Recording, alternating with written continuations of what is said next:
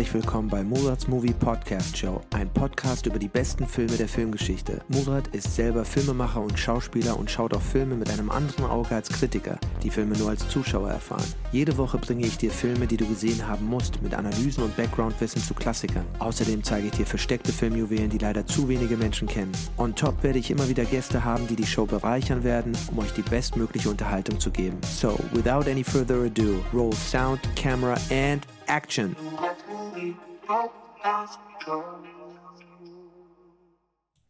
Und damit herzlich willkommen zu einer neuen Ausgabe von Murats Movie Podcast Show. Heute mit dem ähm, Meisterwerk Starship Troopers aus unserer Paul Verhoeven-Reihe, dem holländischen Meisterregisseur, der uns äh, Meisterwerke gebracht hat wie Robocop, Basic Instinct, Total Recall, Flesh and Blood und viele, viele mehr. Nächste Woche werden wir noch den Film Hollow Man von ihm besprechen, seinen letzten amerikanischen Film, bevor er dann ins Exil quasi gewandert ist nach Europa, um wieder europäische Filme zu machen.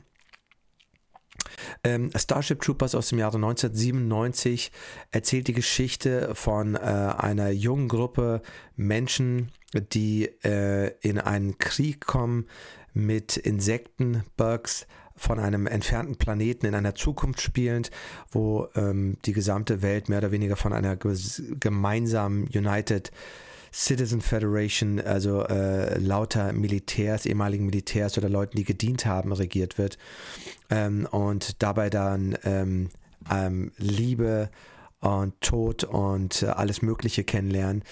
Ähm, ein super krasser Science-Fiction, Action-Adventure-Film mit einer, ja, wie soll ich sagen, äh, Liebesdreieck äh, um ein Hauptprotagonisten gespielt hier von Casper Van Dien, der durch diesen Film ja auch weltberühmt geworden ist. Äh, Casper äh, The Chin Van Dien, ähm, wenn es ein Ken-Darsteller geben würde, nicht so wie Ryan Gosling jetzt in Barbie, dann wäre er, glaube ich, der perfekte Ken-Darsteller. Er sieht aus wie Ken ähm, und natürlich einer äh, bezaubernden äh, Denise Richards, die man dort auch zum ersten Mal groß gesehen hat, äh, in einer der großen weiblichen Hauptrollen. Und äh, Starship Troopers ist, äh, wie gesagt, ein Film, der in der Zukunft spielt, in einer modernen Zukunft, äh, wo eben äh, ehemalige Militärs oder nur Leute, die gedient haben, das Recht haben, Politik zu machen, äh, bestimmte Wahl, Wahlrechte haben und so weiter und so fort.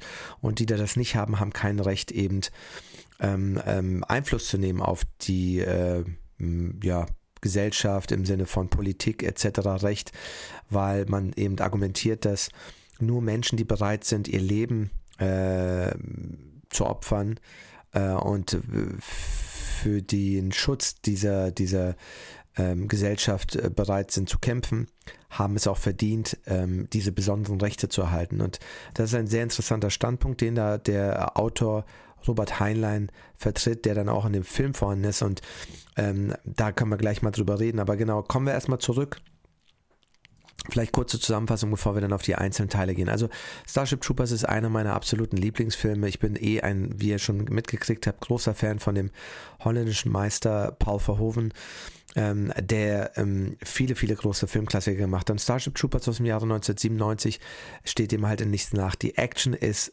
großartig. Die Insekten sehen super klasse aus.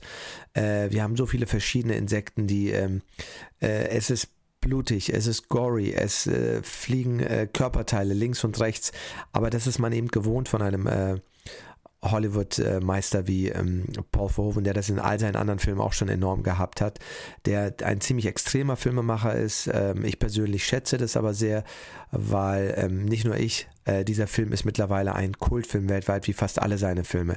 Er trifft einen Nerv ähm, beim Publikum. Äh, man kann seine Filme immer wieder schauen. Ich schaue mir den auch immer wieder gerne an.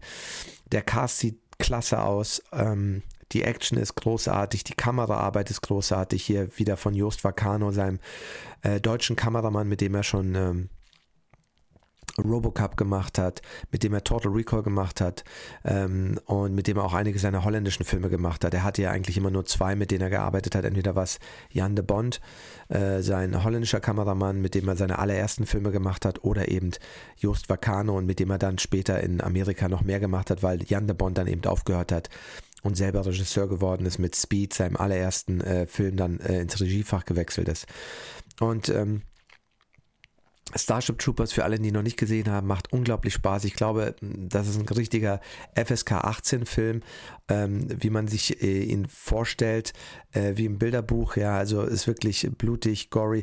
Dinge, die man eben früher ähm, im Kino nur gesehen hat. Damals war das so schwer und es ist kein Wunder, dass dieser Film auch lange auf dem Index war, wie die meisten Paul Verhoeven Filme, eben äh, genauso wie Robocop, äh, Terminator 1 war auch auf dem Index.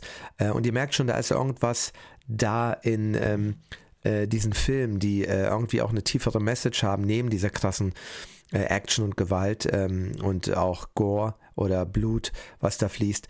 Äh, irgendwas ist da, was gefährlich ist. Und ich, ich glaube nicht, dass es äh, unbedingt die, die, die, Gewalt ist, äh, die wir heutzutage in jedem äh, ja, Computerspiel, glaube ich, schlimmer haben, als, als oder in jedem normalen Netflix- oder Amazon-Film, der zum Teil mittlerweile läuft, wo ich mich frage, wie, wie kann das sein, dass das ja ohne irgendwie Probleme dort läuft, weil wir wissen ja, die Leute, die das gucken, sind ja nicht nur alle 18, sondern da gucken viele Kinder und und und. Und dass es da so easy zugänglich ist, äh, wundert mich. Damals war das eben schwerer, äh, für alle, die es nicht wissen ähm, ähm, äh, indizierte Filme konntest du nur kaufen, indem du wusstest, dass sie gibt. Die durften nicht ausgestellt werden. Du musstest sie bestellen. Du musstest mit deinem Ausweis dich äh, ähm, verifizieren. Und nur so konnte man diese Filme kaufen. Das äh, war ziemlich, ist immer noch krass. Die Filme sind, glaube ich, mittlerweile vom, vom Index ge ge gegangen, weil mittlerweile das nicht mehr mal als indexwürdig zählt ähm, die, die, die Brutalität etc. Aber dass Cameron und auch ähm, Verhoeven solche Filme gemacht haben, dass beide zu meinen Lieblingsregisseuren zählen, zeigt irgendwie, dass sie sehr wahrhaftige Filmemacher sind und äh, die Welt ist brutal, die Welt ist grausam. Ähm, nicht, dass ich das schön finde, aber es ist ein Teil unserer Realität und ich glaube, die beiden haben das immer wieder sehr wahrhaftig und echt dargestellt. Und äh, das Witzige ist, ähm, ähm, Bevor wir in die Einzelheiten gehen, auch James Cameron war sehr stark beeinflusst von äh, Robert Heinlein als Science-Fiction-Autor. Er hat selber immer wieder gesagt, dass diese ganzen Exosuits, diese äh, Powered Armors, ähm, äh, die er zeigt, zum Beispiel in Aliens, also du siehst ja, wie diese, ähm, ähm, diese Waffen haben, also besonders schwere Waffen, die dann von besonderen ähm, äh, äh, Geräten getragen werden, so wie so eine Art äh, Steadicam, wo dann Waffen dranhängen. Das kommt alles von Robert Heinlein, das hat er auch in einem Interview mal gesagt. Das kommt alles aus der Science-Fiction-Literatur. Auch sein Powerloader ist nichts anderes als eine ähm, ähm, Abwandlung eines Konstrukts von äh, Robert Heinlein, der halt gedacht hat, das wird irgendwann kommen. In einem meiner absoluten Lieblingsfilme, Edge of Tomorrow, sehen wir das auch, den werden wir auch hier noch besprechen mit Tom Cruise. Ähm, da sieht man auch diese, diese ähm, ähm, ja, Visualisierung oder Manifestation von Robert Heinleins Gedanken. Und damit kommen wir erstmal zurück zu dem Ursprung von diesem Film, weil ähm, dieser ganze Film basiert eben auf dem Buch von Robert Heinlein, Starship Troopers. Ein Buch, was er, glaube ich, Anfang der 50er geschrieben hat. Und ähm, ja, ähm, ja, also nee, Entschuldigung, es ist äh, Ende der 50er kam das raus, 59 und hat dann sehr, sehr viele äh, Leute begeistert, äh, beeindruckt. Ähm, ihm wurde dann immer wieder unterstellt, dass er sehr ja, ein Fan vom Militär ist, was er definitiv war, weil er war im Militär, es kam aus dem Militär, er hat wahrscheinlich viele Dinge auch dort gesehen. Ähm, die ihn Dinge anders sehen lassen haben und man sagt nicht umsonst, es ist wie so ein Rite of Passage, ähm, ähm, dass du da wie so ein äh, ja, zum Mann wirst. Ja, man sagt es ja nicht umsonst zum Mann werden, indem man die äh, grausamen Realitäten, die uns äh, unsere Eltern versuchen zu fernzuhalten von, äh, wenn wir klein sind, die man dann, äh, ob man will oder nicht, äh, kennenlernt und dem man sich anpassen muss. Und man tut ähm, ja manchmal vielleicht seinen Kindern auch gar nicht gut, wenn man sie zu sehr fernhält von ähm, der Realität, weil irgendwann früher oder später muss man sich mit der auseinandersetzen, ja. Und äh, ich, ich, ich finde, in seinem, seinem Buch sind sehr viele Weisheiten drin, wenn man ähm, bereit ist, sich den Realitäten zu stellen. Ja, es ist übrigens aktueller als äh, denn je, denn ähm, wir hatten gedacht, äh, wir würden nie wieder in so einen großen Konflikt kommen, wie wir ihn jetzt haben. Zur Zeit der Aufnahme äh, besteht immer noch dieser große Konflikt äh, zwischen Russland und der Ukraine und damit der westlichen Welt und äh, die, die Angst vor einem dritten Weltkrieg, die Angst vor einem äh, nuklearen Dritten Weltkrieg, weil ähm, alle, äh, viele Parteien, die damit involviert sind, sind eben Atommächte, ähm, dass wir uns damit wegblasen können. Das war noch bis vor kurzem undenkbar, dass wir sowas mal wieder haben würden und jetzt sind wir da und ähm, sind wieder gelähmt und ähm, ja, äh, Menschen, die nach Frieden rufen und äh, nach, nach Verhandlungen und äh, einen Stopp rufen, werden beleidigt und äh, als, als äh, Sympathisanten von irgendwelchen Menschen bezeichnet. Und, und äh, wer nicht, äh, und da, da, das ist genau das, was jetzt gerade passiert. Deswegen ist dieser Film so zeitlos und war seiner Zeit weit voraus und komplett missverstanden, weil das war nämlich auch die Kritik von von Paul Verhoeven, der, ähm, ähm, der, der, der, der, der Film wurde von, also der Film wurde extrem zerrissen als faschistoider ähm, Nazi-Film, ja, und äh, ähm, Dabei haben sie nicht verstanden, dass er ihnen aufgezeigt hat, dass die Guten in diesem Fall die Bösen sind, ja. Äh, die, die, die, diese ganzen Kids, die da so gut aussehen und, und kämpfen und so, was ja im Grunde wir sind, in dem Fall die Guten. Und er sagt das ganz klar auf seinem Audiokommentar, es, ist, es, ist, es sind die USA, es sind die Supermächte, egal welche Supermacht, es könnte auch Russland oder China sein, ähm, wo es dann am Ende sozusagen nur um einseitige Propaganda geht und der Feind ist böse. Und wir erfahren dann in diesem Film eben, Ey, Moment mal, der Feind hat gar nicht angefangen, weil da gibt es eine ganz, ganz wichtige Stelle in dem Film, die wird natürlich vollkommen übersehen. Ähm, und das ist sehr interessant, weil ähm, wenn man sich anschaut, was gerade passiert ist hier, ist auch, dass man jede Information der Gegenseite äh, verboten hat, unterdrückt hat ähm, und somit gar keine anderen Informationen außer der Regierungsmeinung äh, sozusagen äh, rauskommt. Und das ist, das ist eine faszinierende Parallele. Und genau das wollte äh, Paul Verhoeven kritisieren. Er, er meinte, es führt dann alles letztendlich zu einer Art von Propaganda. Es gibt nur noch ganz einseitige Berichterstattung und alles, was dagegen ist, ist dann sozusagen äh, ähm, gefährlich, weil es natürlich den, den Kriegswillen oder den ähm, äh, Kampfwillen äh, äh, unterwandert. Und äh, es wird dann im Film halt ganz klar gesagt, und das sagt er auch in dem Audiokommentar, dass es ähm, nicht die Bugs waren, also nicht die Insekten waren, die zuerst angegriffen sind, haben, sondern als der Reporter da äh, mit jemandem spricht, mit einem Militär, kurz bevor sie die, die Invasion planen, sagt er, manche sagen, dass die äh, Insekten sich angegriffen gefühlt haben, dadurch, dass sich mormonische äh, Settler, also ähm, mormonische ähm, ja, Siedler, dort äh, auf dem Planeten niederlassen wollten und äh, in, den, in das Territorium von, von den Bugs sozusagen gekommen, auf den, auf den Planeten Klendatu. Und ähm, dass das die äh, Reaktion der Bugs ausgelöst hat. Und das ist natürlich genau das, was eigentlich am Ende dann eben so ist. Also äh, es waren nicht die Bugs, die auf den Planeten der Erde gekommen sind, sondern umgekehrt die Menschen auf dem Planeten der Bugs und die sich da dann dagegen versucht haben zu wehren. Und das geht total unter im Film ähm, und von der Kritik auch unter. Aber letztlich ist das sozusagen der Ablauf der Dinge gewesen, die Kausalität. Also es waren nicht die Bugs, die angegriffen haben. Und ähm, genauso kann sich jetzt jeder seinen Teil dazu denken, äh, wer wie was zuerst gemacht hat. Ähm, und ähm, ja, da ist sehr, sehr viel ähm, Aktualität da. Leider, ich habe es schon damals bei Terminator besprochen, als der Film Terminator rauskam, dachten wir, wir werden, der war ein Produkt der Zeit des Kalten Krieges, wo man Angst hatte vor dem ähm, dass jeden Moment der, der, dritte Weltkrieg loslegen kann zwischen den Amis und den Russen. Dann dachte man, das ist vorbei und jetzt sind wir wieder voll mittendrin und es hat sich nichts geändert und die Leute haben vor allem nichts gelernt. Äh, es wird jetzt einseitig komplett Bericht erstattet. Es wird gehetzt. Äh, jeder, der versucht, äh, vernünftig zu sagen, lasst uns an den Tisch, lasst uns verhandeln und lasst uns vor allem ähm, diesen, diese, diese, dieses Töten auf beiden Seiten beenden, ja. Und ähm, ähm, wer das wieder, wieder, wer das schon in Frage stellt, äh, wird als äh, Sympathisant einer Seite, ja, also das ist der Wahnsinn, in dem wir gerade leben. Und deswegen ist dieser Film so aktuell, weil er genau dieses Problem beleuchtet. Und ähm, mich hat damals, als ich den Film gesehen habe, gewundert, warum sehen die Guten aus wie die Nazis? Ja, weil sie in diesem Fall in gewisser Weise sind ein bisschen wie die Nazis, weil sie ja sozusagen, ähm, beziehungsweise die Bösen sind, ähm, weil ähm, er wollte eben zeigen, dass, dass ähm, die, die so gut aussehen, so aussehen wie wir, sind eigentlich die Bösen, ja. Und die machen Dinge, wir, wir erinnern uns, ähm, ähm, es gab äh, äh, den Krieg äh, damals im, im, im Nahen Osten, da war unter dem Vorwand von Massenvernichtungswaffen, äh, die es niemals gegeben hat, äh, ist ein komplettes Land zerstört worden. Und dafür gab es keine Wiedergutmachung, nichts. Es war einfach ups, haben wir einen Fehler gemacht. Es kam raus, dass der Mensch, der das äh, gesagt hat, dass es da welche gibt in dem äh, Land, äh, gelogen hat. Und man wusste auch, dass er ein Lügner ist, äh, der alles gesagt hat, um in einem Land zu bleiben. Da war übrigens damals in Deutschland, da gibt es einen Film mittlerweile drüber. Und es gab Kritik, aber die wurde nicht wahrgenommen, weil man suchte nur einen Grund, um einreiten zu können. Und wie gesagt, deswegen ist der Film so zeitlos, deswegen muss man ihn sich anschauen.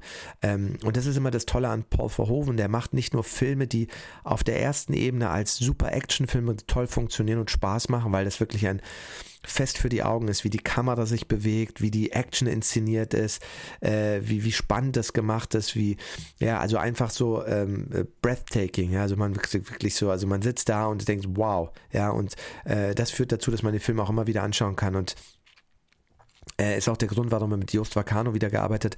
Für ihn ist äh, der bestfotografiertste Film aller Zeiten immer noch das Boot, der eben von Just Vacano fotografiert worden und Just Vacano ist wirklich ein großartiger Kameramann, der übrigens auch nie auf einer Filmschule war ähm, und auch kein Sohn oder äh, von jemandem war. Und das hat, hat, er mir persönlich mal erzählt, als er einen goldenen so einen Stern auf dem Walk of Fame äh, bekommen hat in Berlin. Da war ich auf einem Event und da habe ich ihn angesprochen und erzählt, was ich für ein großer Fan bin von seinen Filmen und er meinte so halt, ähm, er glaubt deshalb, weil er kein, kein ähm, ähm, Sohn war und nicht auf einer Filmhochschule, äh, dass er so fotografiert, wie er fotografiert. Und ich finde, das merkt man auch. Und das ist ja der Grund, warum er andere gute Leute gefunden hat. Er war immer jemand, der außerhalb von den Regeln gegangen ist. Er hat immer wieder neue Konstruktionen gebaut. Und er hat ja auch, war mitverantwortlich für die atemberaubende Fotografie von das Boot durch diese engen uh, U-Boot-Gänge.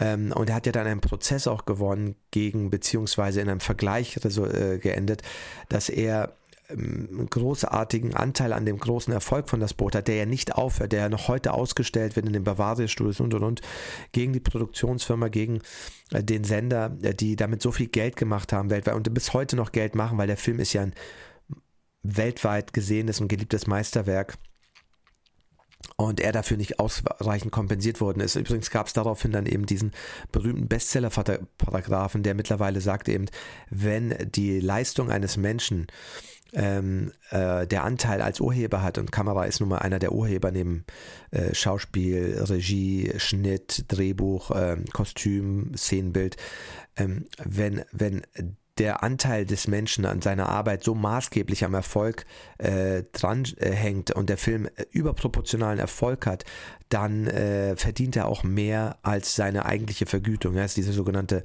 Bestseller-Paragraph, der durch den Prozess von Just Vacano, der das angestrengt hat und den man über zehn Jahre lang äh, durch die Gerichte ziehen lassen hat, anstatt zu sagen, wie es sich gehört, ja, hast recht, hier nimm und gut ist. Ähm, ja, also ähm, wie gesagt, am Ende ist es, glaube ich, in einem Vergleich geendet. Äh, erste, erste Instanz, zweite Instanz hat ihm recht gegeben oder so, aber dann wiederum eine Instanz doch nicht. Also dann ne, gab es doch wieder irgendwie hin und her. Und ich glaube, die haben natürlich alle Schiss bekommen, weil die gedacht haben, wenn der das jetzt loslegt, dann legt da eine Lawine los an Leuten, die werden klagen. Und äh, das wollten sie natürlich nicht, obwohl es natürlich ähm, seine Arbeit großen Anteil hatte. Und witzigerweise, ähm, äh, wie wir jetzt sehen, ähm, äh, das Boot, war damals im eigenen Land überhaupt nicht beachtet worden, außer im Kino ähm, und im, im, Fernsehen, aber ähm, keine Preise bekommen, keine Anerkennung von den äh, Kollegen, ähm, keine Filmpreisnominierung in den wichtigen Kategorien, außer im Tonschnitt oder sowas, was wirklich lächerlich ist. Und derselbe Film hat im nächsten Jahr sechs Oscar-Nominierungen in Amerika bekommen. Und ähm, ich habe jetzt äh, im Westen nichts Neues gesehen. Im Westen nichts Neues nicht gesehen, aber ich glaube nicht, dass er ähm, annähernd an das Boot rankommt, ähm, weil, ähm, ja, äh, das werden wir dann in 10, 20 Jahren wissen, ob er dann immer noch da steht, wo er steht äh, und wohingegen das Boot jetzt nach, ja, fast 40 Jahren immer noch, immer noch weltweit als äh, Meisterwerk angesehen wird. Genau, und ähm, ja, Jos Vacano hat den Film eben fotografiert. Er hat eine unglaublich kinetische Kamera, das heißt, die ist super in Bewegung. Er baut ganz, ganz eigenartige Dinge.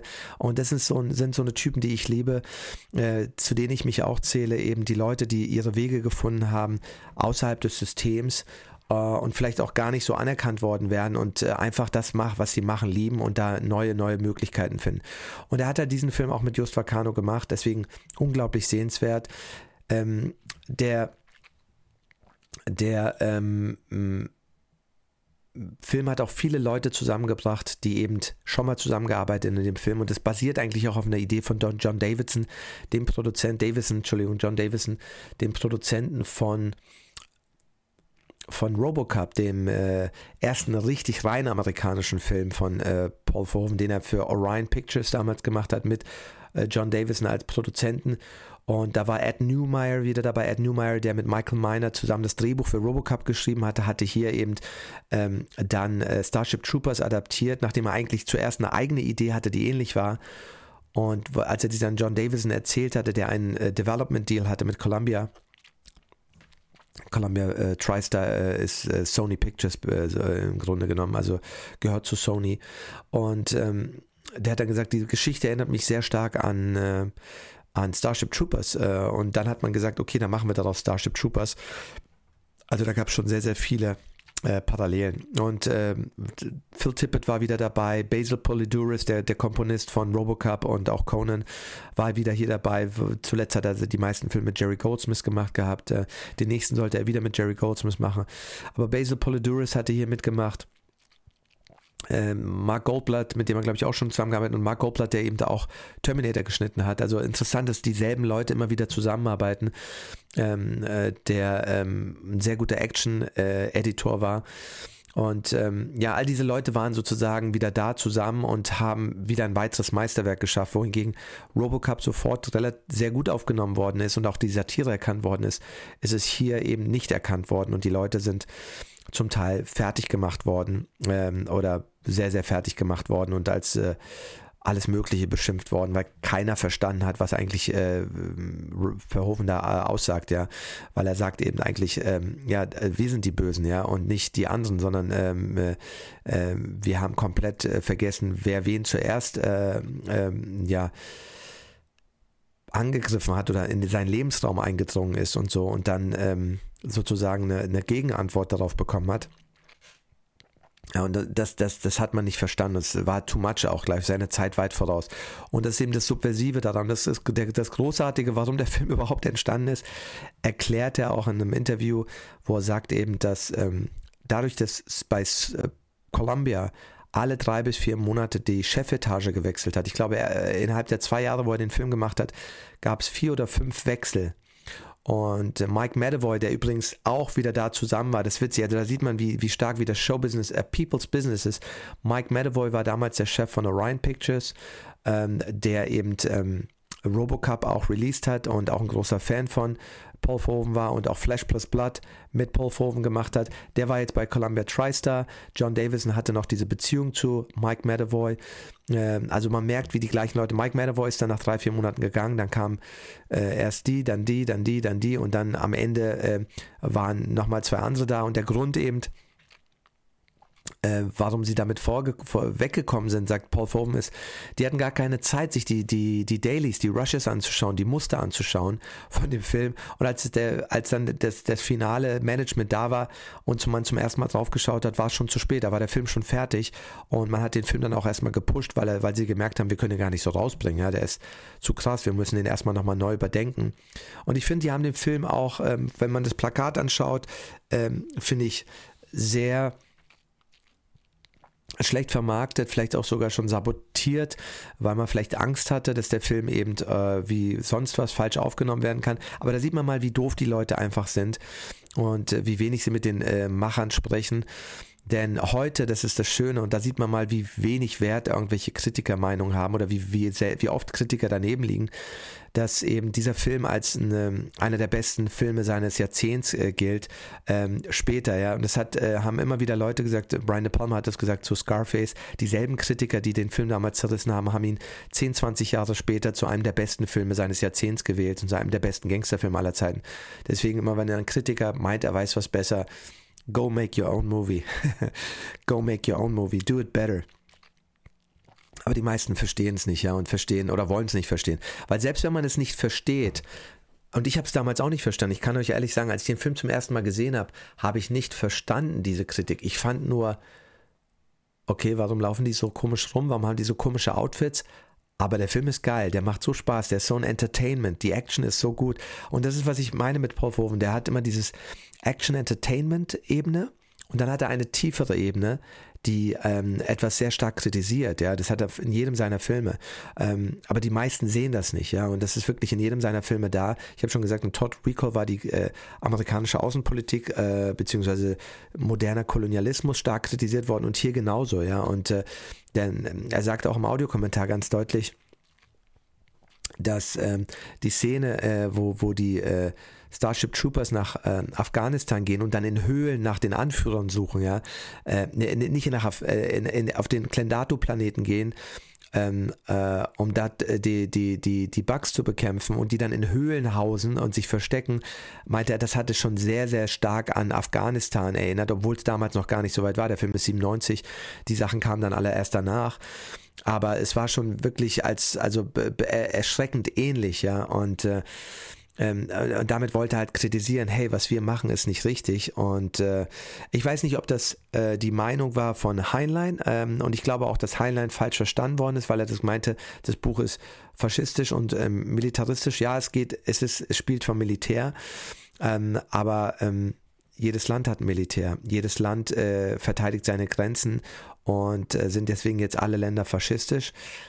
Ähm, es kommt nicht von ungefähr, ja, wo, warum sich manche eben verteidigen müssen, warum es Angst gibt, äh, vielleicht, warum man seine Grenzen schützen muss. Das geht ja schon mit der Hausanlage los. Warum, warum haben wir einen Zaun um Haus? Warum haben wir eine Tür, äh, wenn wir doch nichts befürchten müssen? Äh, vor, aber wir, wir wissen, es gibt Einbrecher, wir wissen, es gibt Leute, die äh, halten sich nicht an das Gesetz äh, und dagegen musst du dich schützen, ja. Und äh, das ist eben mit dem Militär auf einem ähm, größeren nationalen Ebene, äh, beziehungsweise eben äh, größeren Ebene.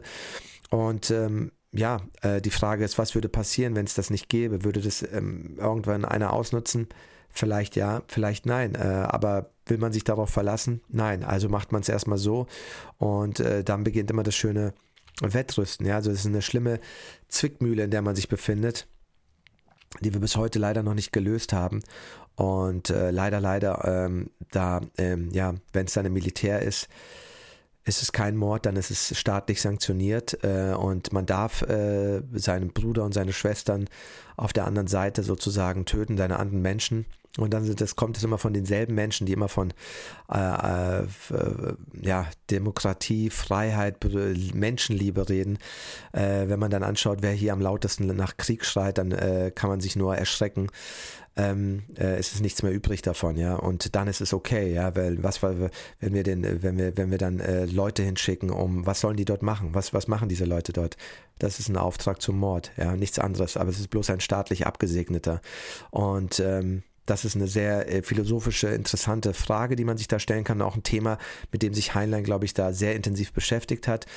Und ähm, ja, ich glaube auch, dass es äh, gewisse Realitäten im Leben gibt, äh, so sehr man sich davor auch weigert, sie zu akzeptieren, irgendwann musst du dich mit ihnen auseinandersetzen. Und äh, ich glaube, viele sind jetzt zum ersten Mal in dieser Situation, dass sie sich fragen, wird es morgen einen Krieg geben oder nicht hier, äh, wenn wir uns involvieren oder nicht. Und es gibt ja die Kräfte, die schreien, wir sollen mehr machen und, und noch mehr machen und noch nicht nur Waffen liefern, auch Leute liefern. Ja, äh, und da sage ich immer so, Schickt ihr auch eure eigenen Kinder hin? Geht ihr selber an die Front? Äh, würdet ihr das machen? Wahrscheinlich hätten wir morgen Frieden, wenn die das müssten. Ähm, aber sie tun es nicht. Es gehen dann irgendwelche anderen Leute hin. Aber so ist der Stand der Dinge und deswegen ist Starship Troopers für mich auch so ein, so ein aktueller Film, weil er da eben so viel zeigt.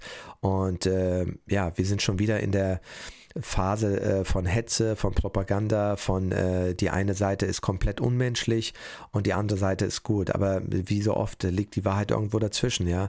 Ähm, und ähm, ja, äh, es ist schwer gerade, sich da die Meinung zu bilden. Und das, das genau ist das Thema von Starship Troopers, dass er ihm zeigen will, hey, haben wir vielleicht was falsch gemacht? Ähm, sind wir nicht zuerst sozusagen in den Planeten daran? Haben wir uns vielleicht nicht an die Grenzen ähm, eines ähm, äh, Systems genähert und dem Angst gemacht, äh, indem wir immer näher unsere Waffen direkt vor seiner Nase aufgestellt haben. Äh, äh, würde der andere vielleicht auch Angst kriegen, wenn wir anfangen, an seiner Grenze Waffen aufzustellen, Raketen aufzustellen und und und. Ja, sind alles berechtigte Fragen, aber wir leben in einem Zeitalter, wo man über sowas nicht mehr reden darf oder kann oder äh, möchte, weil man ja sonst morgen alles Mögliche verliert. Also das sind wirklich traurige Sachen. Und ähm, ich hoffe, wir, wir kommen da bald wieder raus. Äh, zurzeit äh, darf man über nichts mehr reden, aber du brauchst eben äh, äh, Freiheit im Denken, um äh, auf äh, Lösungen zu kommen. Und wenn du nicht denken darfst in jede Richtung, dann äh, bedeutet das, dass eben deine, du nicht, du nicht auf Ideen kommen kannst. Weil um auf Ideen zu kommen, um auf Lösungen zu kommen, musst du in alle Richtungen denken dürfen. Ja. Und das heißt ja nicht, dass du das eine oder andere machst, aber das heißt, dass du über einen falschen Gedanken manchmal auch auf einen richtigen Gedanken kommst. Aber wenn du nicht an, über einen falschen Gedanken mal nachdenken darfst, kannst du vielleicht nicht deswegen auf den richtigen Gedanken kommen. Ja? Und all diese Dinge sind äh, das Zeitalter, in dem wir jetzt gerade leben. Ähm, es gibt ja immer schon Beschränkungen, aber ähm, die wenigsten haben den Mut, äh, darüber nachzudenken, beziehungsweise sie auszusprechen. Und ich glaube, Heinlein ist jemand, obwohl ich jetzt sein Werk nicht kenne, äh, die Sätze, die da zum Teil drin sind, ähm, machen schon Sinn. Ja, sind viele Sachen drin. Also zum Beispiel die philosophischen Unterhaltungen, die im Klassenzimmer stattfinden. Wir gehen nochmal vielleicht ganz kurz auf den Cast ein. Hier äh, wirklich ein toller Cast. Wir haben hier Casper Van Dien von dem ich bis heute nicht verstehe, warum der Typ nicht mehr gemacht hat. Der, sah, der war so klasse als ähm, äh, Hauptdarsteller hier und äh, mich wundert es ein bisschen, dass so ein Typ nicht weitere großartige andere Sachen gemacht hat. Ich kann mir vorstellen, weil der Film als ähm, ja, Faschister, faschistoider Film, Nazi-Film betitelt worden ist von manchen, dass man dann gleich gedacht hat, naja, dann sind alle, die das gemacht haben, eben auch welche. Ähm, ja, was eigentlich natürlich crazy ist. Ähm, aber ich habe das nie verstanden, dass der Typ nicht mehr gemacht hat, nicht mehr große Rollen bekommen hat, äh, weil er war ein tolles Gesicht, ein toller Typ, hat auch gut gespielt. Und natürlich unter der Regie von so einem Meister wie Paul Verhoeven ähm, super gut geleitet worden ist. Dann haben wir eben Denise Richards, die hier auch mehr oder weniger entdeckt worden ist in ihrer ersten großen äh, Riesenproduktion in der Hauptrolle. Ähm, und da ist ja die Liebesgeschichte zwischen den beiden ähm, äh, und sie spielt eine ein bisschen sehr unsympathische Frau, weil sie ja immer ihre Karriere vor äh, die Liebe zu diesem äh, äh von Casper Van Dien gespielten äh, Johnny Rico spielt, äh, legt. Und ähm, das ist jetzt im Grunde nichts Schlimmes, ja, wenn, wenn jemand sagt, ähm, meine Karriere ist mir wichtiger. Aber in einem Film, und das ist das Wichtige, und das verstehen die Leute nicht, und das ist auch ein Grund, warum der Film bei den Zuschauern enorme problematische Reaktionen ausgelöst hat. Wenn du so einen Film machst für 100 Millionen Dollar, und die Leute reingehen, dann erwarten sie bestimmte Dinge. Und das hat etwas mit unserem bewussten kollektiven Unter, also mit unserem kollektiven Unterbewusstsein zu tun, ja. Ähm, wir wollen, dass der Held und das, die Heldin zusammenkommen. Ja, das ist einfach so, weil ähm, wenn die Heldin dann aber so sich zwischen zwei Männern äh, überlegt und sozusagen sogar die ausspielt gegeneinander, was sie ja ein bisschen hier tut, was von Verhoeven ja auch so beabsichtigt ist und er mag und sagt, so sind Frauen auch, das mag sein, aber in einem Film, wenn du willst das, und das ist das, was mich wundert, dass er das, weil ich dachte immer, er hatte das, aber er wurde immer subversiver mit Showgirls und dann Starship Troopers auch, ähm, seine wahrgenommene Realität darzustellen und das zu erwarten, dass die Leute das mögen. Das ist, glaube ich, der Fehler, weil wenn du einen Film machst, musst du immer dein Publikum im Hinterkopf haben. Du machst den nie nur für dich, du machst den immer fürs Publikum. Ja, gerade bei 100 Millionen Dollar, das muss sich ja recoupen, das muss ja finanziert, zurückfinanziert werden und äh, dazu brauchst du ein großes Publikum. Und äh, egal, was Menschen im echten Leben machen, im Film sind die meisten Menschen darauf bedacht, dass sie unterbewusst eine höhere Moral erwarten von der Figur, die sie da anschauen. Ja? Nicht, dass es sowas im echten Leben unbedingt gibt, aber das ist so eine Erwartungshaltung. Ja, das ist so, ne, es hat ja fast was Kirchliches, wenn du so, ne, äh, was Religiöses. So viele Menschen sitzen gemeinsam in einem dunklen Raum und schauen auf eine Person hoch. Und ich weiß nicht, ob das durch unser ähm, kollektives Unterbewusstsein so ist, dass man dann automatisch äh, was fordert unterbewusst von dieser Person, die man oben auf dem Bildschirm anschaut, dass die etwas Erhabeneres hat, moralisch Erhabeneres, dass man sagen kann, hey, der ist zwar wie ich, aber der ist ein bisschen besser wie ich, ja. Und ich glaube, wenn du dann so eine Figur einführst wie Denise Richards, die gespalten ist zwischen mir, das hat mich auch immer verstört, ähm, weil es so komisch war, ja, weil ich meine, Basic Instinct hatte diese Figur ja auch, aber da war das ein Thriller und da hatte das eine andere. Aber hier ist es ja nicht so, dass, dass sie sozusagen es nicht sicher ist, ob sie äh, die Mörderin ist oder nicht. Hier spielt sie eigentlich eine, eine der Guten. Und ähm, ich glaube, das hat viel, viel Verunsicherung beim Zuschauer ausgelöst, neben den ganzen Kostümen, dass die Guten aussehen, alle wie so Nazi-Uniform.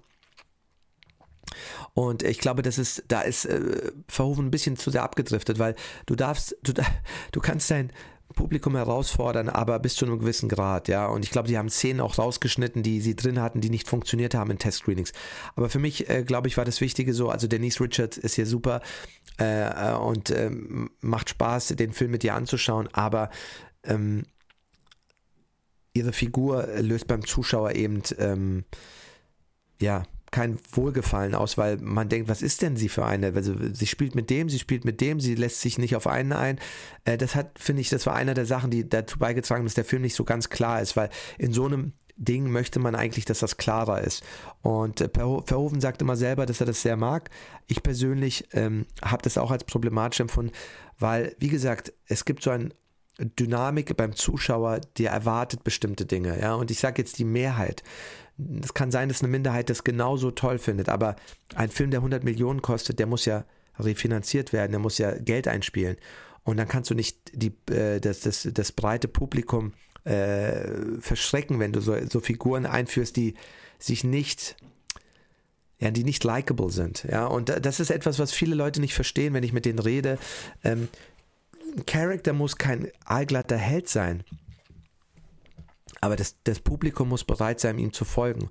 Und ähm, wenn du dann jemanden hast, der sozusagen immer jeden so benutzt, wie er ihn braucht, äh, für die eigenen Vorteile, dann, dann will man ja so jemanden nicht folgen. Du willst ja jemanden, der, der, der böse ist ähm, und äh, der nur so egoistisch ist, es macht für dich keinen Sinn, als Zuschauer dem zu folgen, ja, weil du sagst, im echten Leben würde ich mit so jemandem nichts zu tun haben wollen.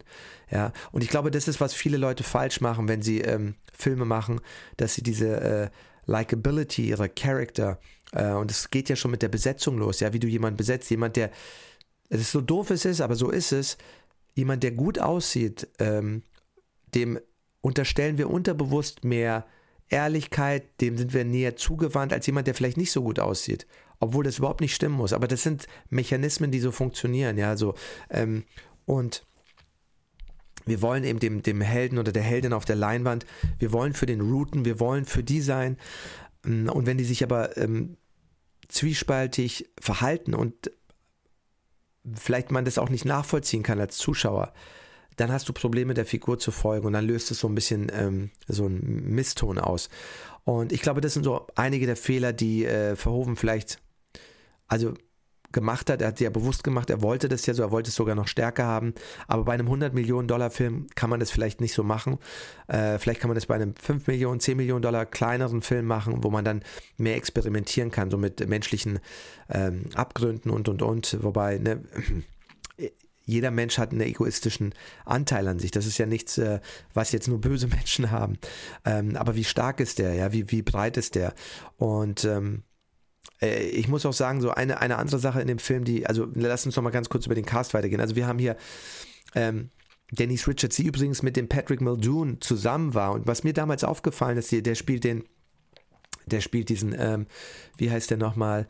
Äh, hier steht Sender, den Sender, der den, der, der, also, ähm, ne, sie ist ja, Denise Richards ist ja zwischen Johnny Rico und Sender äh, Barkalov äh, hin und her gerissen und äh, weiß sozusagen nicht, für wen sie sich entscheiden soll. Ähm, und ähm, ähm, ähm, der, der, der, der war damals ihr Lebenspartner. Und das merkt man. Ich habe mich immer gewundert, als ich den Film zum ersten Mal gesehen habe, wenn sie ihn angeschaut hat, haben ihre Augen nochmal ganz anders geleuchtet. Und ich habe es nie gewusst, warum.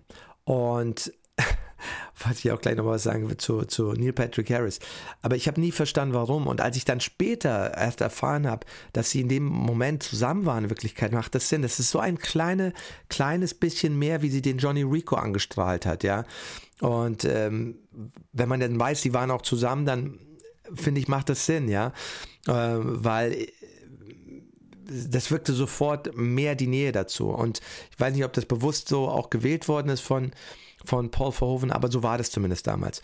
Äh, Clancy Brown aus Highlander äh, und äh, die Verurteilten, der, der Gefängniswärter, spielt den Sergeant Sim in einer kleineren Rolle, aber es macht super Spaß. Ähm, und dann kommen wir gleich dazu, wie Neil Patrick Harris immer Casper Van Dien angeschaut. Und das fand ich damals auch schon, da wusste ich noch nicht, da hat er sich noch nicht geoutet gehabt, aber da fand ich auch, dass Neil Patrick Harris den Casper Van Dien immer angestrahlt hat, wie als äh, ja, also er hat die mehr angestrahlt als die Mädchen.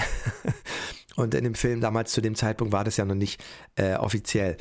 Ähm, und äh, heute macht es aber mehr Sinn. Michael Ironside spielt mit, mit dem er auch schon Total Recall mitgespielt hat.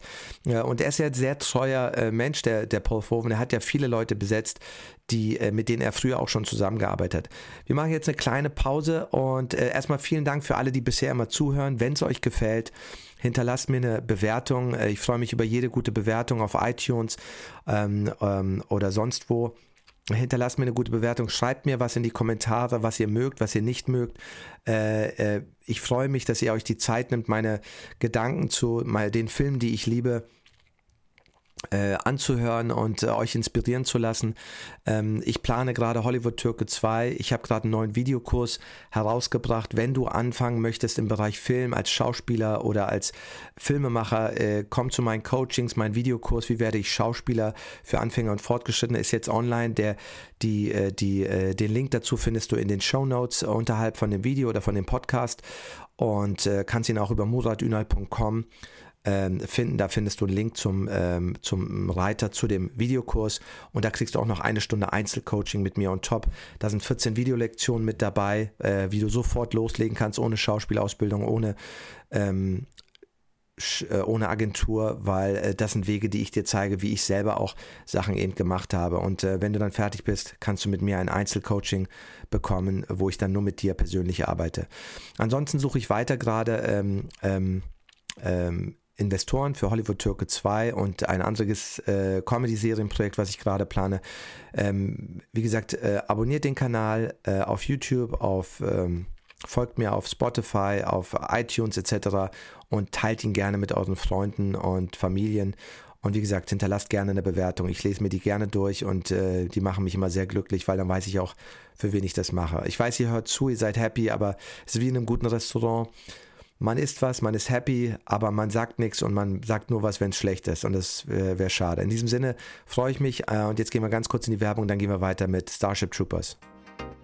Gefällt dir, was ich erzähle? Dann abonniere mich hier und auf YouTube, Instagram, Facebook und Co. Und wenn du schon dabei bist und mehr über mich wissen willst, schau dir doch meine Independent Rom-Com Hollywood Türke an. Ins Kino gebracht mit 20th Century Fox. Ein Film hergestellt ohne Filmförderung und TV-Senderbeteiligung, ohne Licht und mit nur acht Anfängern. Hollywood Türke ist die Geschichte eines Türken, der sich als Italiener ausgibt, um das Herz eines deutschen Mädchens zu gewinnen, das Türken nicht mag. Du findest Hollywood Türke auf Disney Plus, Amazon und Co. Nominiert als bester Debütfilm und für die beste Regie vom Bunte New Faces Award. TV-Spielfilm sagt zu Hollywood-Türke mehr Lacher in einer Szene als manche Hochglanzkomödie in 90 Minuten. Viel Spaß beim Schauen. Und damit sind wir wieder zurück bei Starship Troopers von Paul Verhoeven aus dem Jahre 1997, starring Casper Van Dien, Denise Richards, Michael Ironside, Clancy Brown, Dina Myers als Dizzy, über die wir noch gar nicht gesprochen haben, die ja praktisch dieses Love Triangle komplettiert. Neil Patrick Harris, den wir mittlerweile damals noch als Dougie Hauser und äh, dann später eben in, ähm, ähm, wie heißt die Sitcom? Ich komme jetzt gerade gar nicht drauf, äh, wo er jahr, jahrelang äh, gespielt hat, die äh, bei Pro7 rauf und runter läuft. Ähm, How I Met Your Mother. How I Met Your Mother, genau. Ähm, genau. Ähm, und ein toller Cast, wie gesagt, äh, Marshall Bell, der den General Owen spielt, der war schon in Total Recall mit dabei. Ähm, wir haben hier wirklich ähm, einige tolle Leute, die hier mitspielen. Ähm, und ich persönlich äh, schaue den Film immer wieder gerne. Ähm, ist wirklich ein, ein, wirklich ein toller, toller Film. Äh, wie gesagt, er hat so viele andere Filmemacher inspiriert. Cameron für Aliens und Avatar, Edge of Tomorrow, dieses Mobile Infantry, was in dem Film noch gar nicht vorkommt, was Heinlein eben viel besser gemacht hat, war, dass die so eine Powered Armor Suits hatten, also so eine ähm, mit denen sie schneller laufen konnten, mit denen sie schwerere Waffen tragen konnten und und und. Da, dafür war in dem Film dann nach dem ganzen Bugs und dem CGI und dem ganzen äh, Action-Effekten gar kein Geld mehr da, deswegen hat man das weggelassen. Aber eigentlich deswegen Mobile Infantry, die waren sehr mobil, konnten sehr schnell sein, hatten enorme Kraft und waren jetzt nicht nur einfache Soldaten mit Waffen, sondern das war schon alles sehr, sehr hochentwickelt, weil Heinlein das halt in seinen Bü Büchern so in der Zukunft so beschrieben hat. Ähm Ansonsten, ähm, ja, es gibt viele großartige Szenen in dem Film. Äh, wir haben den Cast gerade besprochen, die, die wunderbare Regie-Inszenierung von eben Paul Verhoeven mit seinem Stammkameramann äh, Joost Vacano. Wir haben Phil Tippett hier, der sich für viele der Effekte, für die Stop-Motion-Animation oder die auch die äh, Digitalanimation ähm, hier stark gemacht hat und ich finde, hier Großartiges geleistet hat. Ja, also was hier das Creature Design, also die, die Arachnoiden, die Bugs, die Insekten, wir haben ja da verschiedene, äh, wie, wie eine richtige da gibt es ja eine richtige Hierarchie. Wir haben den Brain Bug, den wir in einer der besten Szenen dann entdecken, der kaum laufen kann, der nur Gehirn ist quasi und äh, der telekinetische, aber auch besondere äh, psychische Fähigkeiten hat, ähm, der, der wirklich äh, die ganzen Leute leitet. Der, also er hat ja auf jeden Fall äh, telekinetische Kräfte, Tele, ähm, telepathische Kräfte, weil er ja die durch seinen, seinen Geist leitet, also diese ganzen Soldaten, diese ganzen normalen Arachnoiden. Dann gibt es so diese ähm, ähm, äh, großen Tanker, die dann eben Plasmabomben schießen können durchs All oder Raketen, wenn du so willst. Also du hast alles, was die Menschen haben, auf einer anderen Ebene. Das ist übrigens ganz anders als im Buch. Im Buch sind das äh, einfach nur insektoide Wesen, die eben aber auch äh, Technik und äh, sowas alles haben. Hier sind es ja wirklich nur, die haben sozusagen ihre, ihre Insekten äh, äh, Mittel, aber äh, keine Technik in dem Sinne, jetzt so wie Waffen oder so aus Stahl produziert. Das ist im Buch anders. Aber sie haben alles auch. Sie haben, sie haben Tanker, sie haben äh, Panzer, sie haben äh, Sachen, die durchs All geschossen werden, also Langstreckenraketen, wenn du so willst. Äh, sie, haben, sie haben Soldaten auf dem Boden, sie haben Flugabwehr, ja, so Insekten, die fliegen können.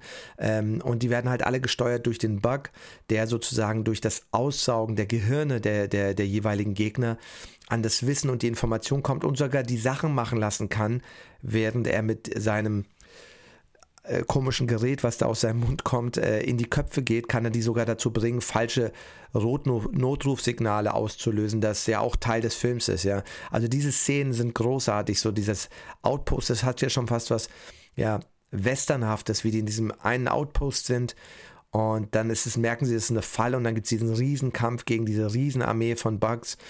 Und ich frage mich immer, wie, wie, wie konnten die überhaupt gewinnen gegen diese Bugs, weil ähm, die sind so schnell und so stark und so einer Überzahl, äh, dass es fast schon unmöglich scheint, ja.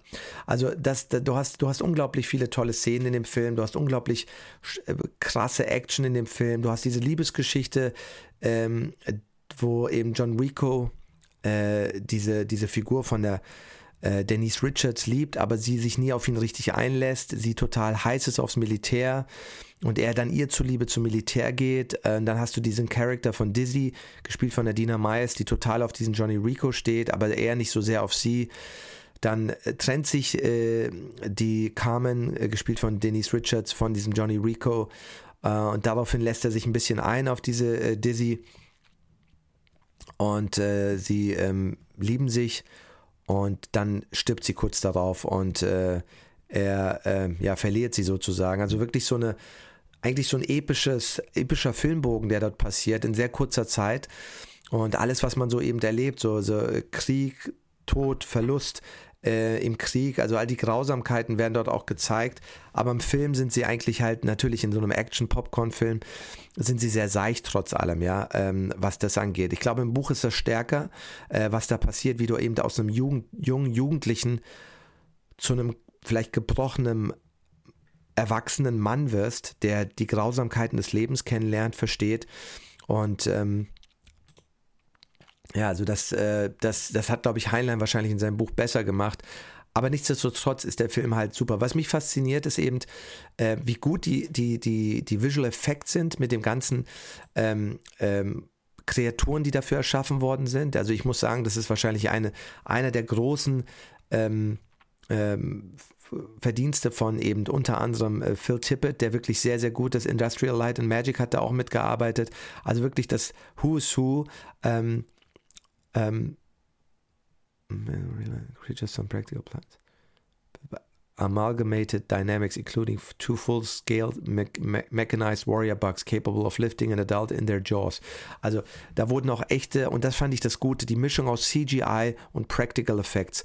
Und ich glaube, das machen eben nur so gute Regisseure wie Paul Verhoeven und einige Leute, die das verstanden haben, dass du immer eine Mischung haben musst, weil ab einer gewissen Nähe brauchst du Modelle und dann im größeren Shots kannst du auch wieder mit, mit ähm, ähm, CGI-Modellen arbeiten, aber du kriegst es bei bestimmten Dingen auf die Nähe nicht so gut hin, es sei denn, du heißt jetzt mittlerweile James Cameron, aber zu 1997 war die Technologie noch nicht so weit.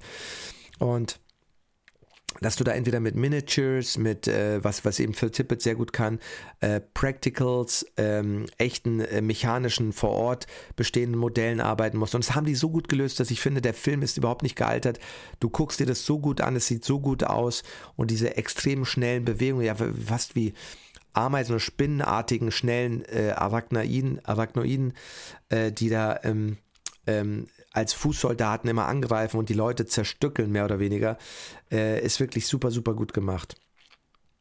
Und was mich eben fasziniert, ist eben, dass der Film erst zerrissen wurde, extrem schlecht und dann äh, später ähm, ähm, gefeiert wurde als einer der besten Filme ähm, aller Zeiten mit und dass er eben seiner Zeit 20 Jahre voraus war, äh, dass er eben gezeigt hat, wie schlecht auch die Guten sein können. Ja, und der Paul Verhoeven sagt im Audiokommentar einen Satz, er sagt, ähm, Power corrupts and total power totally corrupts.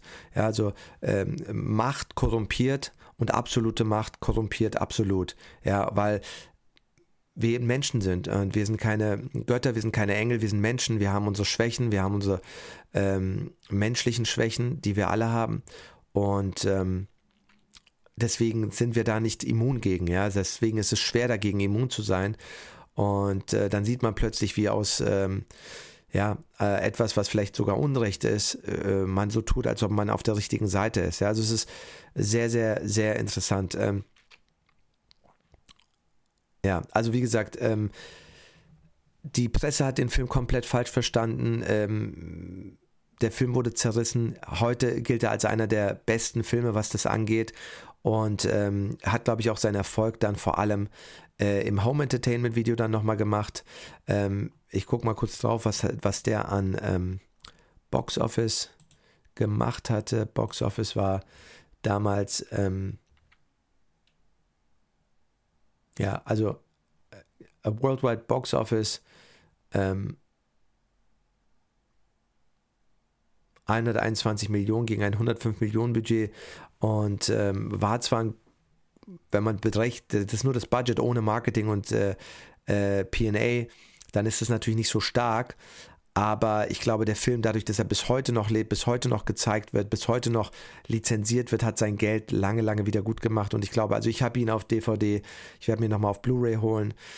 Und äh, so ein Film, den man in seiner Sammlung haben will. Den Film, also jeder, den ich kenne, mag den Film, liebt den Film und guckt ihn sich immer wieder an. Und das ist eben das, was ein guter Filmemacher schafft. Der macht einen Film für die Ewigkeit, der bleibt. Und ähm, ja, also sehr, sehr gut gemachter Film und vor allem sehr selbstkritisch. Und das machen halt die ganzen neuen Filme nicht, weil ähm, äh, selbst da ist es immer einseitige Propaganda. Aber hier sagt er, und das was Faszinierende ist, dass er mit amerikanischen Geldern einen Film in einem amerikanischen Studio, auch wenn es äh, Japanern gehört, einen so amerikakritischen Film gemacht hat und ich glaube, keiner hat es verstanden und äh, er konnte das eben durchsneaken und das ist das, das äh, Besondere an, an ähm, ähm, Paul Verhoeven. Er hat es wieder geschafft, die Leute nackt zu zeigen. Ja, ich glaube, er hat keine Full Frontal Nudity geschafft, aber ähm, er hat äh, schon sehr, sehr viel reingebaut. Wir haben die berühmte Duschszene, wo alle da äh, zusammen duschen ähm, und äh, da gibt es diese berühmte Anekdote, dass sowohl die, die, die Schauspieler erstmal Probleme hatten, sich auszuziehen, was ich absolut nachvollziehen kann. Und ähm, daraufhin haben dann Jost Vacano, der ähm, auch in einer, äh, glaube ich, einer Gemeinde groß geworden ist, wo FKK auch praktiziert worden ist, und Paul Verhoeven haben sich dann beide nackt ausgezogen. Und daraufhin haben dann die ähm, äh, Schauspieler gesagt, bitte, bitte zieht euch wieder an. Aber damit die sehen, dass es nichts Besonderes, dass sie es auch können. Wobei, nur weil jemand anders damit keine Probleme hat, heißt ja nicht, dass ich nicht keine Probleme habe. Und äh, es gibt ja einen Grund, äh, warum man sich, ähm, sage ich mal, ähm, im Privaten auszieht. Ähm, ähm, ja, also man, man zieht sich ja nicht mal vor seinen Familienmitgliedern nackt aus aber dann vor Wildfremden, das macht irgendwie keinen Sinn. Aber wir wissen äh, aus den alten Podcasts, Verhoeven liebt das Verhoeven mag das, aus welchem Grund auch immer. Er möchte einem das sozusagen ins Gesicht drücken. Ähm, ich glaube, damit verarbeitet er immer noch, auch in diesem Film, seine Kindheit. Und ähm, er ist im Krieg groß geworden, im Zweiten Weltkrieg, die letzten Tage im besetzten Holland und hat dort eben jeden Tag Leichen, äh, Tod, Gewalt gesehen, Bombenangriffe. Also ist sehr kriegstraumatisiert und das verarbeitet er. Und witzigerweise ist dieser Film auch eine Art ähm, Remake wie von vielen seiner holländischen Filme, weil er hat ja eben auch ähm, ähm, das ist im Grunde hier der Soldat von Oranien mit Rutger Hauer damals noch, auch ein sehr ähnlicher Film, sehr, sehr ähnlich mit äh, der Konstellation vier Jugendfreunde oder vier, fünf Jugendfreunde, die auf der Uni sind und dann geht der Krieg los, der Zweite Weltkrieg. Einer von ihnen ist ein Deutscher, kämpft auf der einen Seite, die anderen sind auf der holländischen Seite und was da passiert und, und äh, wie er da geschafft hat, weil er selber beim Militär auch war, Paul Verhoeven, ähm, hat dann geschafft, mit Hilfe des Militärs unglaubliche Schlachten nachzusehen. Das war übrigens der Film Soldat von Oranien, einer der vielen, wo Steven Spielberg gesagt hat, wie hast du das geschafft? Komm nach Hollywood, du musst hier was machen, ja. Und er ist immer lange nicht gegangen, bis ihn seine eigene Frau dann, als äh, die Regierung in äh, Holland so links wurde, dass sie Probleme hatte mit seinen Filmen und ihm dann eine keine Förderung mehr gegeben hat. Erst dann ist er ähm, ähm, weggegangen aus Holland ähm, äh, nach Amerika, ja, weil ähm, die wollten halt nur Friede, Freude, Eierkuchen-Filme, wo sich alle an den Händen halten und gemeinsam über den Erdball tanzen. Aber ähm, so ein Filmemacher ist Verhoeven nicht. Verhoeven ist ein, jemand, der sagt, was er denkt, äh, so gut das kann und da bereit ist auch, sich darum zu streiten und äh, die Zuschauer lieben ihn, beziehungsweise die Zuschauer lieben seine Filme und er macht die wirklich sehr, sehr gut. Ähm, ja, und äh, Soldat von Oranien ist so wie Basic Instinct, der Vorläufer oder der, der holländische Film war davon. Der vierte Mann, auch ein super Thriller, wo es bis zum Schluss unklar ist, hat sie es gemacht oder hat sie es nicht gemacht. Und genauso ist bei Basic Instinct. Und bei Starship Troopers, da merkst du, dass die Parallele zu eben zu Soldat von Oranien. Genau, wir machen jetzt nochmal eine kleine äh, Pause äh, mit dem äh, Aufruf für Investoren. Wie gesagt, wer lernen möchte von mir, wie du Schauspieler werden kannst, äh, buch dir meinen Videokurs hier in den Notes ähm, und komm auf meine Seite oder buch dir ein Coaching. Ich coache die Menschen in dem Bereich, mache Workshops, mache Videokurse, mache Einzelcoachings, sei es Schauspielerei, Regie oder äh, Drehbuch äh, oder Produktion, weil ich ja all das auch gemacht habe.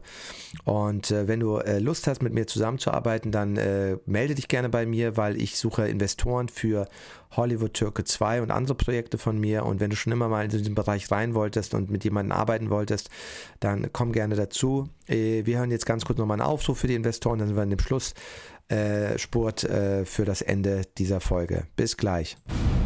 Du magst, was du hörst und du wolltest schon immer bei einem Kinofilm dabei sein? Dann melde dich gerne bei mir, um als Investor bei meinem nächsten Kinofilm Hollywood Türke 2 dabei zu sein. Erfahre, was du dabei alles bekommst und wie du Teil von Filmgeschichte sein kannst. Laufe bei der Filmpremiere als VIP-Gast über den roten Teppich mit den Stars und sei Teil eines aufregenden Abenteuers. Hollywood Türke 2. Coming to a theater near you. Don't miss it. So, und damit sind wir wieder zurück bei Starship Troopers 1997, äh, inszeniert von Paul Verhoeven äh, mit Casper Van Dien, Denise Richards, Dina Meyer und Michael Ironside und ähm, Clancy Brown noch einigen anderen tollen Schauspielern. Ähm, wie gesagt, wir haben äh, drauf, sind darauf eingegangen, der Film war nicht so erfolgreich am, ähm, am Boxoffice äh, im Kino im Vergleich zu seinen Produktionskosten, hat aber über die Zeit eben enorm viel äh, gemacht äh, durch Home Entertainment, weil da ist der Film ein unglaublicher Renner, Renner gewesen und wird immer wieder neu alle auferlegt mit Special Editions, Blu-rays und und und. Und das macht man ja nur, wenn man weiß, dass der Film eine Nachfrage hat. Und der Film wird bis heute immer wieder lizenziert, also ist kein Film, der verschwunden ist, sondern den die Leute immer wieder gerne sehen. Und die meisten Fans haben sie sich auf, ein, äh, auf VHS DVD, Blu-ray, Laserdisc, was auch immer geholt. Und ähm, das Audiokommentar von Paul Verhoeven in dem äh, Film ist auch super, äh, kann ich nur empfehlen. Da lernt man sehr viel. Das ist einer der besten Audiokommentare, die es gibt, so der Regisseur, weil er da auch echt äh, Tacheles redet und ganz klar sagt, wie was ist. Er ist da einfach ganz frei. Und ich glaube auch wirklich, ähm, dann mit seinem letzten Film danach, äh, Hollow Man, den wir nächste Woche, Entschuldigung, den wir nächste Woche besprechen, ähm, hat er dann auch keine Lust mehr gehabt, weil er dann immer mehr in dieses klassische Studiosystem gekommen ist, was er ja gar nicht hatte mit äh, den 80ern A und Carolco und Orion, die ihm sehr viel Freiheit gelassen haben und dann wurde es ja immer schlimmer und deswegen gibt es keine äh, Filmemacher dieser Art mehr. Heutzutage hast du nur noch wie eine Art Serienfilmemacher. Äh, die kommen rein, die dürfen den Dayjob erfüllen, aber die haben nichts zu sagen und die sollen auch nichts zu sagen haben. Am Ende entscheidet das Studio. Und deswegen sehen wir immer weniger gute Filme. Und Leute, die das so machen, wie James Cameron, wie Christopher Nolan, die noch die Macht haben oder sich durchsetzen können, das sind eben dann die Filmemacher, wo die Leute hinschauen und eine, eine eigene Stimme hören. Ansonsten hast du das aber immer weniger und die Studios lassen es auch nicht zu. Sie können nicht selber Filme machen, aber sie reden dauernd mit rein. Und es gibt oft Entscheidungen auch, muss man sagen, wo ein Studio eine bessere Entscheidung gefällt hat, fürs Publikum. Aber oft geht es leider um Ego. Und in, äh, das Ego äh, trumps everything in Hollywood, ja, also even Logic. Und ähm, ja, das haben wir leider bei diesem Film eben auch gehabt. Also für die, die noch nicht gesehen haben, kann ich nur sagen, schaut ihn euch mal an. Ähm, es ist ein super, super interessanter Film. Ähm, er ist sehr aktuell, äh, zeitlos eigentlich in der, äh, in der Darstellung, wie Regierungen äh, Einfluss nehmen auf ähm, äh, die Bevölkerung, wie einseitig zum Teil Propaganda ist durch Medien und durch äh, Regierungen, wie das äh, unisono dann ist in solchen ähm, Systemen. Der Film hat auch ganz klar, die haben ganz klar studiert, wie Leni Riefenstahl ihre Filme gemacht hat, sehr stark auch beeinflusst von der von der Fotografie. Das sagen sie auch immer wieder. Das hat er schon bei Robocup gemacht, aber bei Starship Troopers noch mehr, äh, weil eben die Filme von Riefenstahl ja auch international gefeiert werden, äh, von, von der Art, wie sie umgesetzt worden sind. Ähm, und danach haben, daran haben sie sich sehr stark orientiert, äh, wie es eben glorifiziert wird und und und. Ähm, ja, also ähm, unglaublich interessant und da, da, die Themen, die in dem Film eben interessant sind, sind eben Gewalt, äh, Verantwortung in der Gesellschaft, ähm, wie man bereit ist, für seine Rechte zu kämpfen. Ja, äh, wir haben ja gesehen, äh, Grundrechte können mittlerweile über Nacht über Bord geworfen werden, wenn man eben ähm, gewisse Situationen hat, die ähm, das aushebeln können, scheinbar, ja. Und äh, einer der Aussprüche eben von Heinlein und in dem Film sind halt, du hast im Grunde keine Rechte, nur die, für die du bereit bist zu kämpfen und zu sterben. Und ähm, das ist ähm, sehr interessant, ja. Und es wird einem immer so vorgegaukelt, alles läuft von wie von Butter, wir sind alle äh, harmonisch, wie gesagt, wir, wir halten uns alle die Hände und tanzen gemeinsam um den Erdball, so wäre es ja schön. Aber so ist es meistens nicht. Und gerade die, die am meisten, am lautesten schreien äh, und immer mit dem Finger auf andere zeigen, sind meistens die, die kein Deut besser sind, ja. Starship Troopers in der Hinsicht eine unglaubliche Lehrstunde. Ähm, mit großen Geldern äh, wurde man selber an die eigene Nase gefasst. Und ich glaube, damit hatten auch viele Menschen Probleme. Warum sind die Guten in dem Film gekleidet wie die bösen Nazis? Warum sind, machen die Guten in dem Film so komische Sachen, die nicht äh, gut sind? Ähm, ja, weil ihr das macht.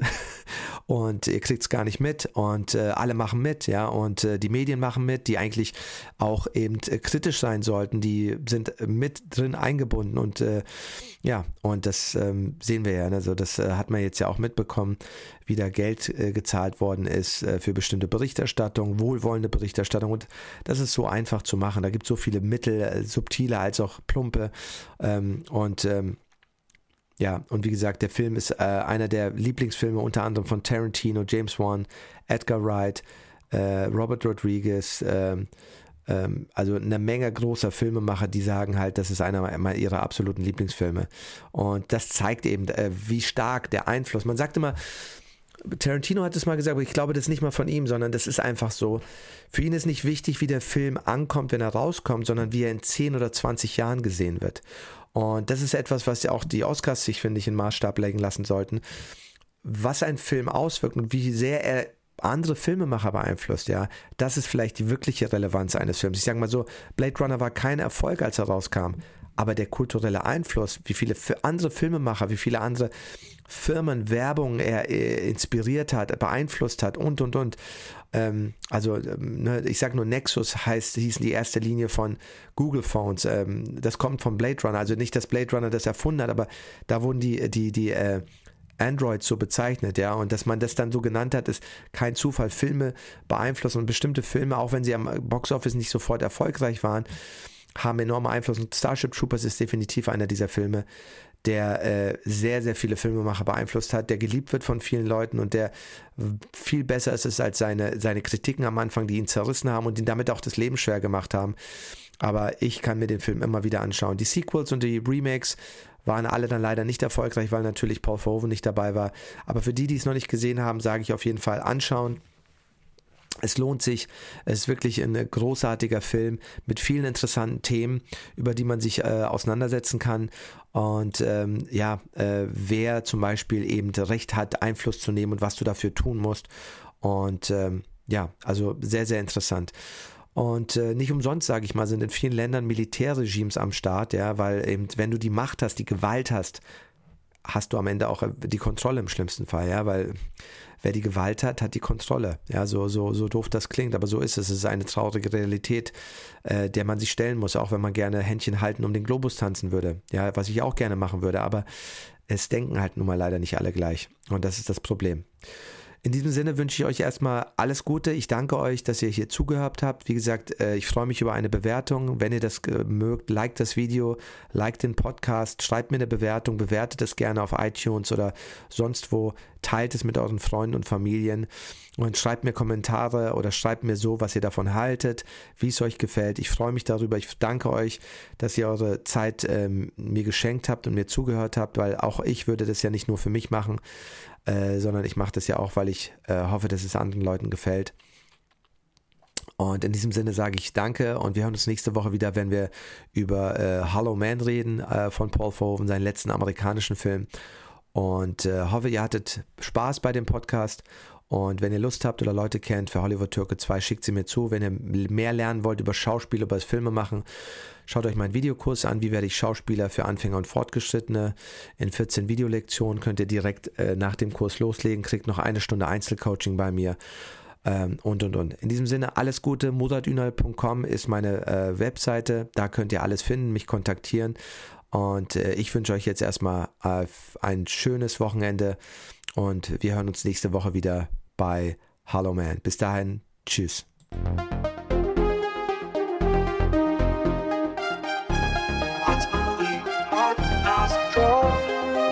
Danke für deine Zeit und dass du diese Woche bei Mozarts Movie Podcast dabei warst. Besuch unbedingt meine Webseite mozartünal.com, wo du die Sendung in iTunes, Spotify, YouTube, Instagram oder Facebook oder über RSS abonnieren kannst, damit du keine Sendung mehr verpasst. Wenn dir diese Sendung gefallen hat, empfehle sie gerne einem Freund oder hinterlass mir eine Bewertung auf iTunes. Schau dir gerne auch meinen Film Hollywood Türke auf Disney Plus, Amazon oder iTunes an und bewerte ihn auf IMDb, Amazon und Co. Wenn du mehr von meinem Wissen haben willst, stehe ich dir für persönliches Coaching im Bereich Schauspiel, Drehbuch, Regie Regie und Produktion zur Verfügung. Ich gebe dazu auch laufend Online-Workshops. Buch dir gerne ein kostenloses Coaching über meine Webseite muradünal.com oder schreib mir über Facebook oder Instagram. Schalte auf jeden Fall nächste Woche wieder ein bei Mudats Movie Podcast, Entertainment and More.